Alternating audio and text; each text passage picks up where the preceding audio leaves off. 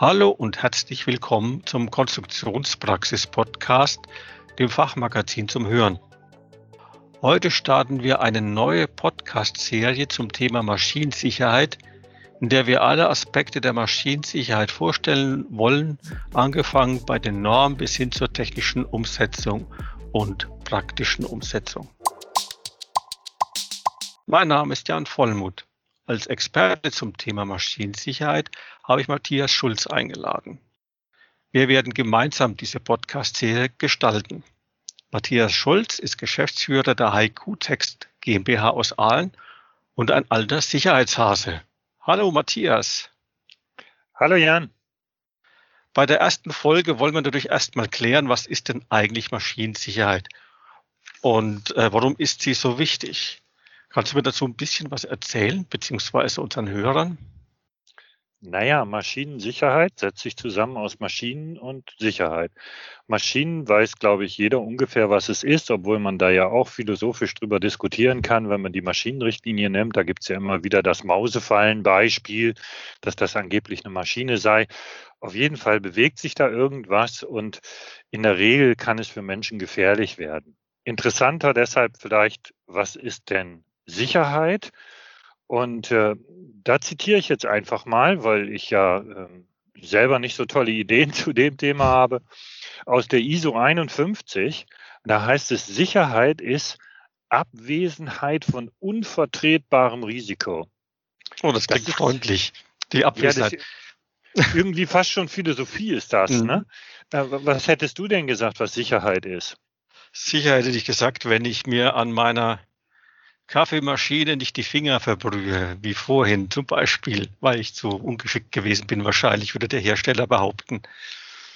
Ja, das ist äh, eigentlich ein gutes Beispiel, ne? weil du sagst, wenn ich mich daran nicht verbrühe. Hm. Du hast nicht gesagt, wenn sie nicht heiß ist. ähm, also da sehen wir den Unterschied eigentlich zwischen Gefährdung und Risiko. Ne? Dass du dich daran verbrennen kannst, das ist eine Gefährdung. Die mhm. wird man nicht unbedingt los.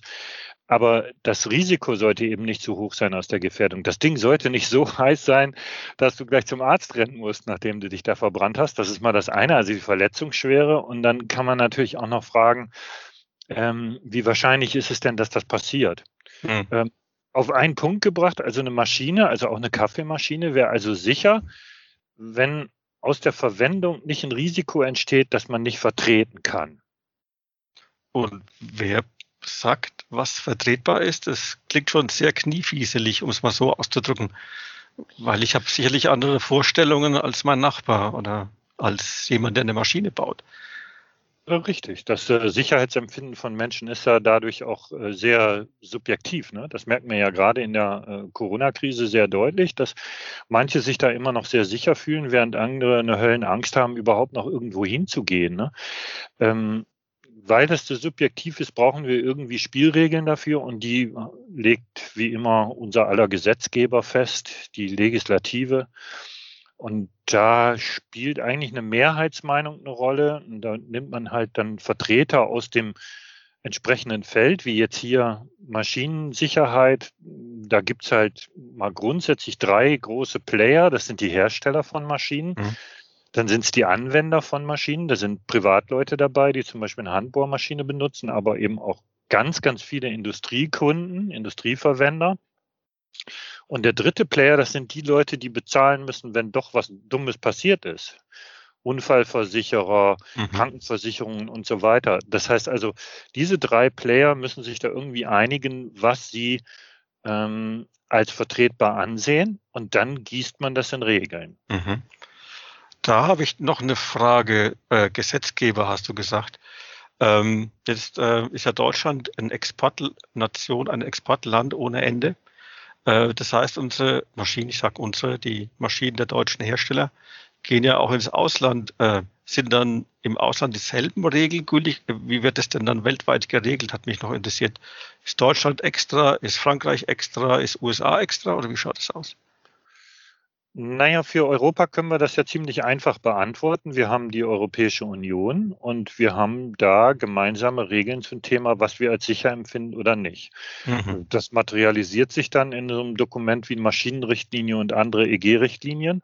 Und darunter haben wir dann Normung, europäische Normen, die mhm. äh, das festlegen. Aber schon wenn du jetzt in einen anderen Bereich gehst, dann äh, merkst du schon, dass da vielleicht zu verschiedenen Themen andere Vorstellungen sind, was für Risiken vertretbar sind mhm. und was nicht. Ich nehme ein einfaches Beispiel. Ein Schutzzaun in Europa muss mindestens 1400 Millimeter hoch sein. Dann gilt er als nicht leicht zu übersteigen. Die Kanadier möchten gern, dass der 1800 Millimeter hoch ist. Hm, ist ja logisch. Haben, da, können ja. Die auf, da können die auf Bäume klettern und drüber springen. Ganz einfach.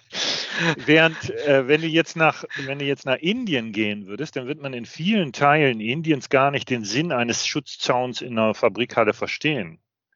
Wir werden ja eher sagen, also das habe ich äh, mit dem Vertreter hier äh, von einem Schutzzaunhersteller aus Indien interessanterweise diskutieren dürfen. Die werden fragen, wozu denn der Zaun überhaupt da ist. Der ist doch irgendwie im Weg. Ne? äh, ja. Also das kann schon unterschiedlich sein, mhm. aber wir bemühen uns durch internationale Vereinbarungen, internationale Normungen, da so ein bisschen auf ein Niveau zu kommen, sodass man auch eine gewisse Rechtssicherheit hat. Ja, das klingt auch irgendwie nachvollziehbar und sinnvoll. Und ähm, was legt dann äh, der Gesetzgeber, bleiben wir kurz bei ihm, äh, fest? Welche Ziele hat dann die von dir schon zitierte Maschinenrichtlinie zum Beispiel? Ja, also ein ganz wichtiges Ziel, was die gehabt haben, neben den vielen Details, ne, die man natürlich da drin geregelt hat, äh, war, dass man möchte, dass Konstrukteure von Anfang an Sicherheit in die Konstruktion ihrer Maschinen und Anlagen integrieren.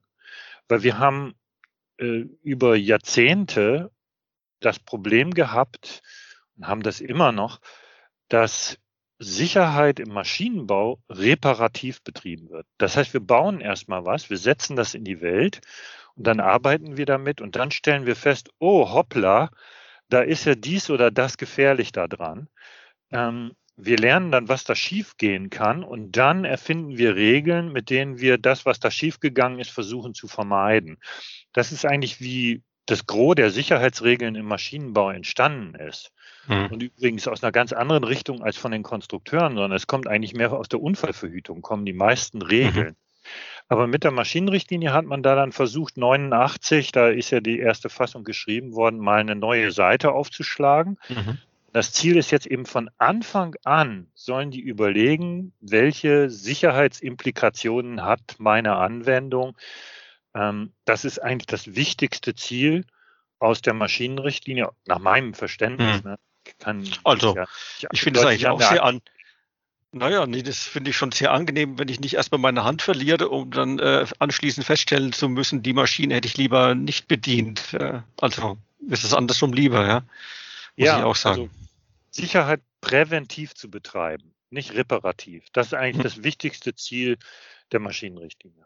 Ja, das klingt aber schon natürlich auch kompliziert. Das ist sicherlich der einfachere Weg zu gucken, erstmal, oh, ich baue irgendwas, gebe es raus und wenn sich einer beschwert, dass er die Hand verloren hat, dann können wir es ja noch irgendwie äh, anders konstruieren. Ähm, also es klingt natürlich schon nach wesentlich mehr Aufwand, auch wenn das jetzt natürlich ein drastisches Beispiel ist, aber ich muss mir dann wirklich vorneweg überlegen, was könnte alles passieren und so weiter. Das kostet ja wahrscheinlich auch entsprechend Geld, kann ich mir vorstellen. Und äh, ich habe auch mehr Zeit.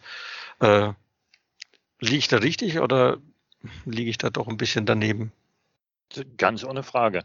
Wenn ich das jetzt als zusätzlichen Schritt in den sogenannten Designprozess, Entwicklungs- und Konstruktionsprozess implementieren will, Sicherheit, dann ist das natürlich etwas, was Zeit kostet. Und Zeit ist Geld. Das ist ist ganz klar.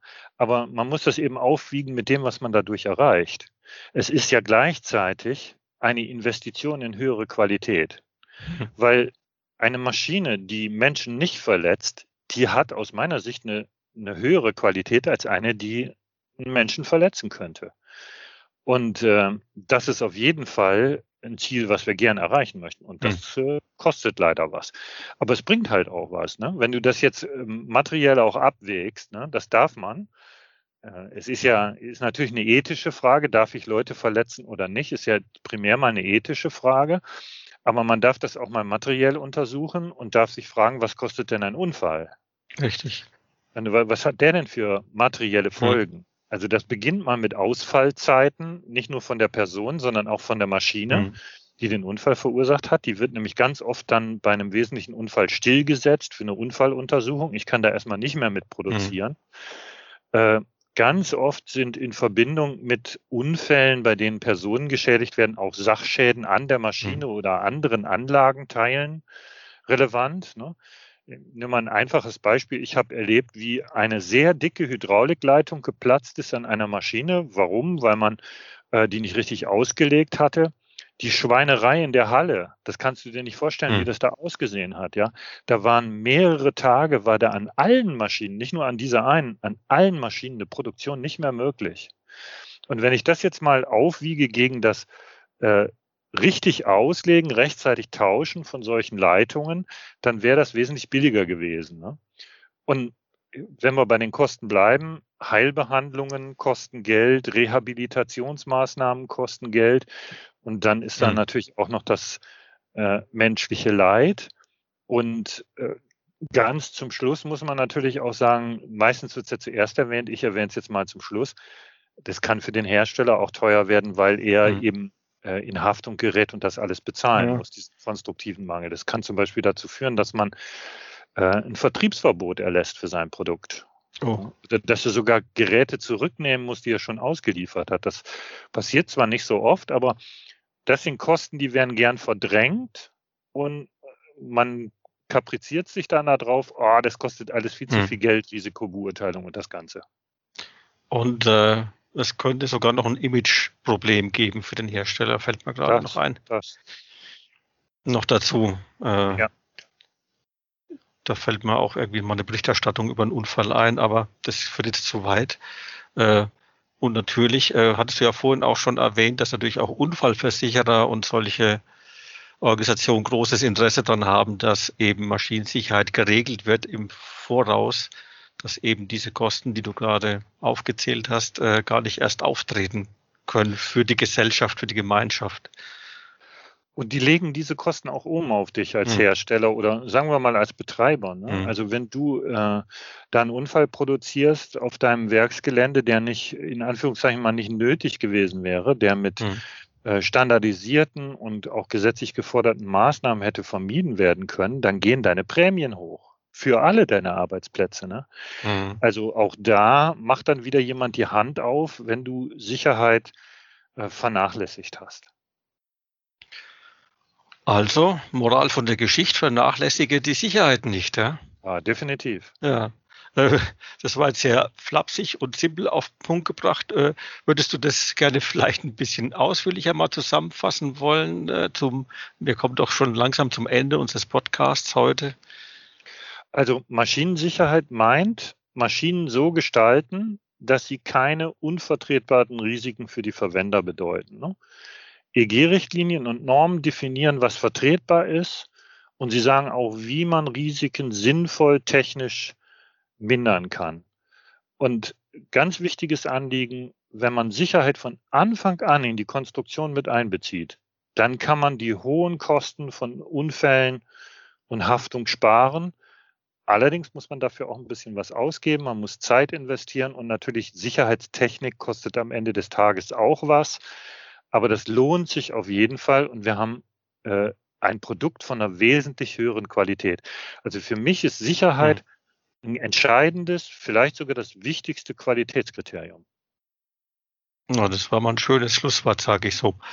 Jetzt wissen wir, wie äh, warum Maschinensicherheit wichtig ist und was Maschinensicherheit grob sein soll. Wie machen wir denn weiter in unserem nächsten Podcast? Was meinst du? Naja, logisch wäre ja, wenn wir jetzt dann darüber sprechen würden, wie man denn Maschinen nun sicher macht. Und da würde ich gerne über eine Strategie sprechen, wie man mit zweimal drei Schritten zu Sicherheit kommt. Also zweimal drei gleich sicher. Okay, da bin ich mal gespannt, Matthias. Dann vielen Dank. Auch Ihnen, liebe Zuhörer, vielen Dank fürs Dabeisein. Wenn es Ihnen gefallen hat, dann empfehlen Sie uns gerne weiter. Teilen Sie den Podcast, geben Sie uns einen Daumen hoch oder fünf Sterne, je nachdem, wo und wie Sie uns hören. Haben Sie Fragen oder Anregungen? Dann schreiben Sie uns einfach eine Mail an redaktion.konstruktionspraxis.vogel.de. Wir freuen uns auf Ihr Feedback. Auf Wiederhören. Das Fachmagazin Konstruktionspraxis zeigt aktuelle Trends auf, vermittelt Grundlagenwissen und veröffentlicht Hintergrundberichte sowie Anwenderreportagen. Konstruktionspraxis. Alles, was der Konstrukteur braucht.